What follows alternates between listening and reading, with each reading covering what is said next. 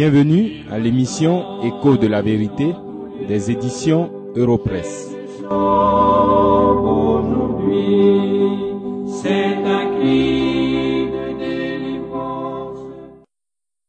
Caïn et Abel sont les deux premiers enfants de Adam et Ève, dont la Bible parle. Le récit des offrandes qu'ils ont faites à l'Éternel est bien connu de certains d'entre vous qui êtes à l'écoute de cette émission. Dieu approuva Abel et son offrande, mais il rejeta Caïn et son offrande. Comme moi, vous avez sans doute entendu des explications et interprétations diverses de ce récit. Il faut malheureusement reconnaître que certaines sont contraires à la doctrine biblique. Pourtant, ce sont ces explications qui sont les plus répandues. Ce sont ces déviations que nous avons dénoncées dans l'étude de la semaine dernière. Nous y avons relevé deux vérités fondamentales de la foi chrétienne et biblique. Premièrement, nous avons vu que ce n'est pas sur la base de leurs œuvres et de leurs mérites que Dieu approuve les hommes. Deuxièmement, Dieu approuve l'homme avant d'accepter ses œuvres. Oui, ces vérités peuvent vous paraître étranges. Pourtant, elles sont évidentes dans le récit des offrandes faites à l'Éternel par Caïn et Abel. Dans l'émission d'aujourd'hui, nous allons tirer des enseignements sur Caïn et ses œuvres. Et Dieu voulant, la semaine prochaine, nous ferons la même chose avec Abel.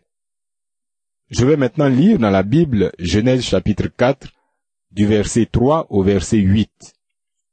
Pendant cette lecture, je vous invite à suivre particulièrement Caïn. Il est écrit, Caïn fit à l'Éternel une offrande des fruits de la terre. Et Abel de son côté en fit une des premiers-nés de son troupeau et de leur graisse. L'Éternel porta un regard favorable sur Abel et sur son offrande. Mais il ne porta pas un regard favorable sur Caïn et sur son offrande. Caïn fut très irrité, et son visage fut abattu. Et l'Éternel dit à Caïn, Pourquoi es-tu irrité et pourquoi ton visage est-il abattu? Certainement, si tu agis bien, tu relèveras ton visage. Et si tu agis mal, le péché se couche à la porte. Et ses désirs se portent vers toi, mais toi domine sur lui. Cependant, Caïn adressa la parole à son frère Abel. Mais comme ils étaient dans les champs, Caïn se jeta sur son frère Abel et le tua.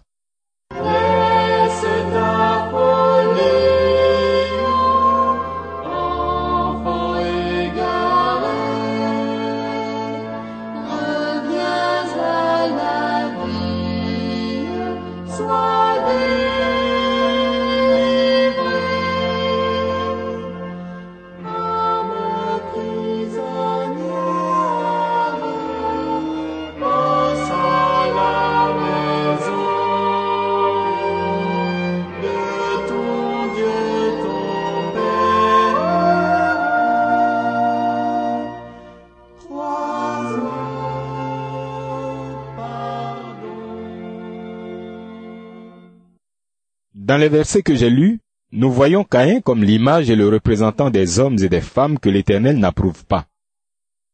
Oh, quel triste sort pour ces personnes.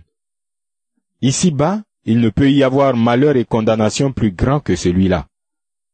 C'est pourquoi je vous supplie de chercher de tout cœur le chemin de la délivrance, qui n'est autre que Jésus-Christ le Fils de Dieu.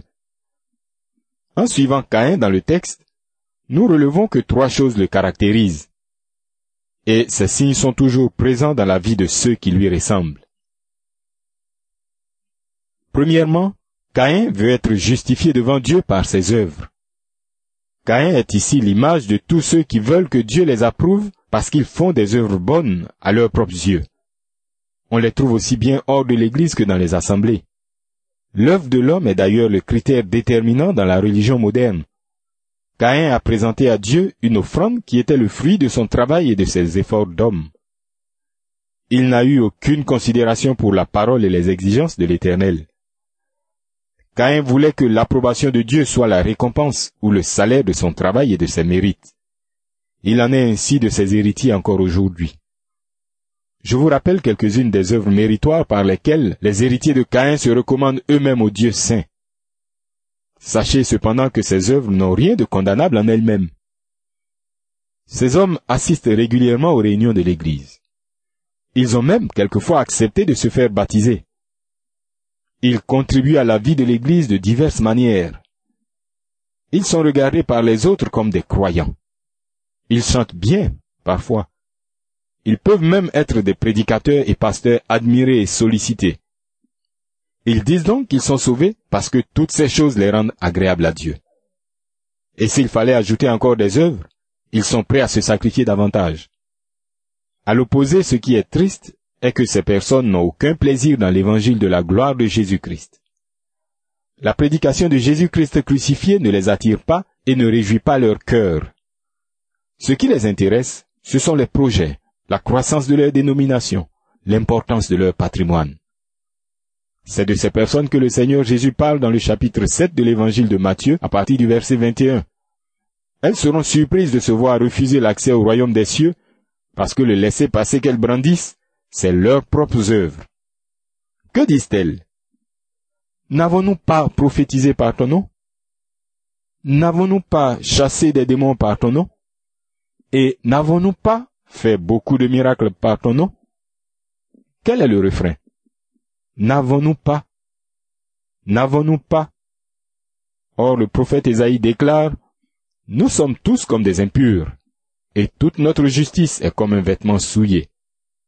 C'est pourquoi, si vous voulez vous recommander à Dieu par vos œuvres, comme l'a fait Caïn, l'Éternel ne vous approuvera jamais. Voici maintenant le deuxième signe qui caractérise Caïn et tous ceux qui le représentent.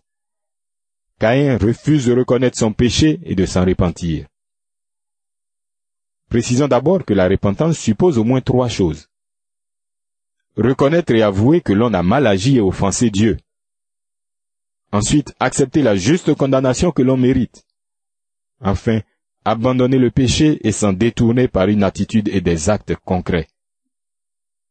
Nous avons lu que l'Éternel ne porta pas un regard favorable sur Caïn et sur son offrande.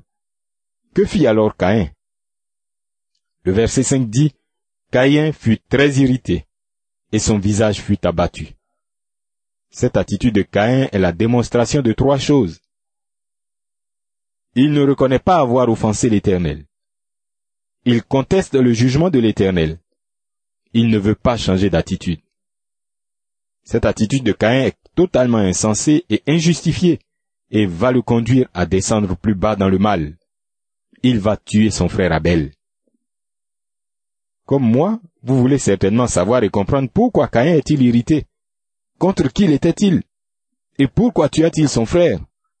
L'apôtre Jean vient à notre secours dans sa première épître au chapitre 3 dans le verset 12. Il répond que Caïn tua son frère parce que ses œuvres étaient mauvaises et que celles de son frère étaient bonnes. Que constatez-vous? Il n'y a aucune raison qui justifie le comportement de Caïn envers Dieu et envers son frère Abel. Mais n'oubliez pas que Caïn n'est pas seul dans ce cas. Il est le représentant de tous ceux qui refusent de se repentir et d'abandonner leurs péchés. Si jusqu'à présent telle a été votre attitude, revenez immédiatement de votre voie. Suppliez Dieu de vous briser en vous donnant un cœur et un esprit nouveau. À cause de Jésus-Christ, son Fils bien-aimé, Dieu entendra votre prière et vous exaucera. Ne vous laissez pas tromper comme ceux qui prétendent adorer Dieu et qui n'ont pas le péché en horreur. Ils ne connaissent pas le bonheur que l'Éternel donne gratuitement à ceux qui se répandent selon le Seigneur.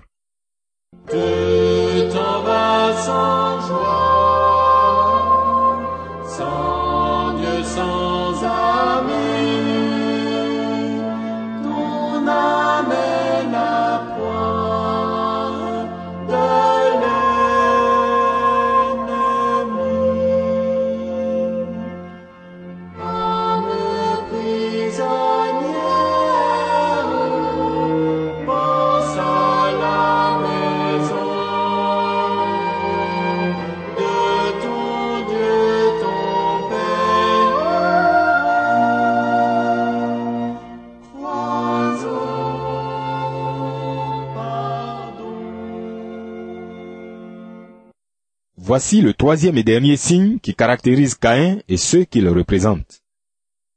Caïn est maudit, mais il ne s'en préoccupe pas. Écoutez la suite du texte de Genèse chapitre 4. Ce sont les versets 11 et 12 que je lis. C'est l'Éternel qui s'adresse à Caïn. Maintenant, tu seras maudit de la terre qui a ouvert sa bouche pour recevoir de ta main le sang de ton frère. Quand tu cultiveras le sol, il ne te donnera plus sa richesse. Tu seras errant et vagabond sur la terre. Le verset 15 conclut avec ces mots. Et l'Éternel mit un signe sur Caïn pour que quiconque le trouverait ne le tue point. La vie de misère de Caïn va ainsi commencer. Il déploiera de plus en plus d'énergie dans ses activités et souffrira de plus en plus avec le secret espoir d'améliorer ses résultats. En vain. En apparence, Caïn a une vie normale. Il a une femme et une famille dont il prend soin. Il bâtit même une ville à laquelle il donne le nom de son fils. Malgré tout, la malédiction pèse toujours sur lui. Ce sont ses privilèges physiques, matériels et éphémères qui trompent sans cesse ceux qui n'ont pas la crainte de Dieu. Dans le livre de Nombre, c'est dans l'Ancien Testament, la première partie de la Bible, vous trouverez à partir du chapitre 22 le récit de la vie d'un homme appelé Balaam. C'est un devin à qui Dieu parlait. Mais à cause de sa cupidité, il n'a pas obéi à la parole de l'Éternel. Il a été traité comme les ennemis de l'Éternel. Voici ce que Josué chapitre 13 verset 22 dit de lui. Parmi ceux que tuèrent les enfants d'Israël, ils avaient aussi fait périr par l'épée le devin Balaam. Oh, quelle fin déplorable pour un homme à qui Dieu a parlé et qui répondait à Dieu. Cela est aussi une manifestation de la malédiction de Caïn. Je veux encore attirer votre attention sur l'enseignement que donne le Seigneur dans le psaume 1. Il compare la voix des justes à celle des méchants. Les justes, ce sont les pécheurs qui sont agréables à Dieu. Abel est leur image. Les méchants, ce sont ceux qui n'aiment pas Dieu et ne le craignent pas, malgré leurs nombreuses pratiques religieuses. Au sujet du juste, le psalmiste déclare, Heureux l'homme qui ne marche pas selon le conseil des méchants. Tout ce qu'il fait lui réussit. Mais concernant les méchants, nous lisons, Il n'en est pas ainsi des méchants. Ils sont comme la paille que le vent dissipe. C'est pourquoi les méchants ne résistent pas au jour du jugement, ni les pécheurs dans l'assemblée des justes. Car l'Éternel connaît la voie des justes, et la voie des pécheurs mène à la ruine. Ainsi, Caïn et ceux qui lui ressemblent malgré leur bénédiction apparente et passagère, n'ont ni stabilité ni assurance dans leur vie, et leur fin, c'est la ruine et la destruction. C'est d'eux que le sage dit, le méchant prend la fuite, sans qu'on le poursuive. Et cela vous pouvez le lire dans Proverbe chapitre 28 verset 1. Cœur déçu meurtri par vie, du chemin, veux-tu pour ton âme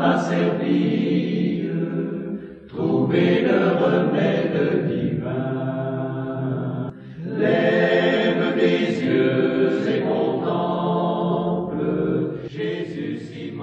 La voix de Caïn est la voix de l'insensé. Il refuse de se repentir de son péché et il conteste avec l'Éternel et sa parole. C'est pourquoi sa condamnation est arrêtée devant Dieu. Si vous voulez être délivré de cette voix, soyez à l'écoute la semaine prochaine pour connaître la voix d'Abel, car c'est la voix du salut.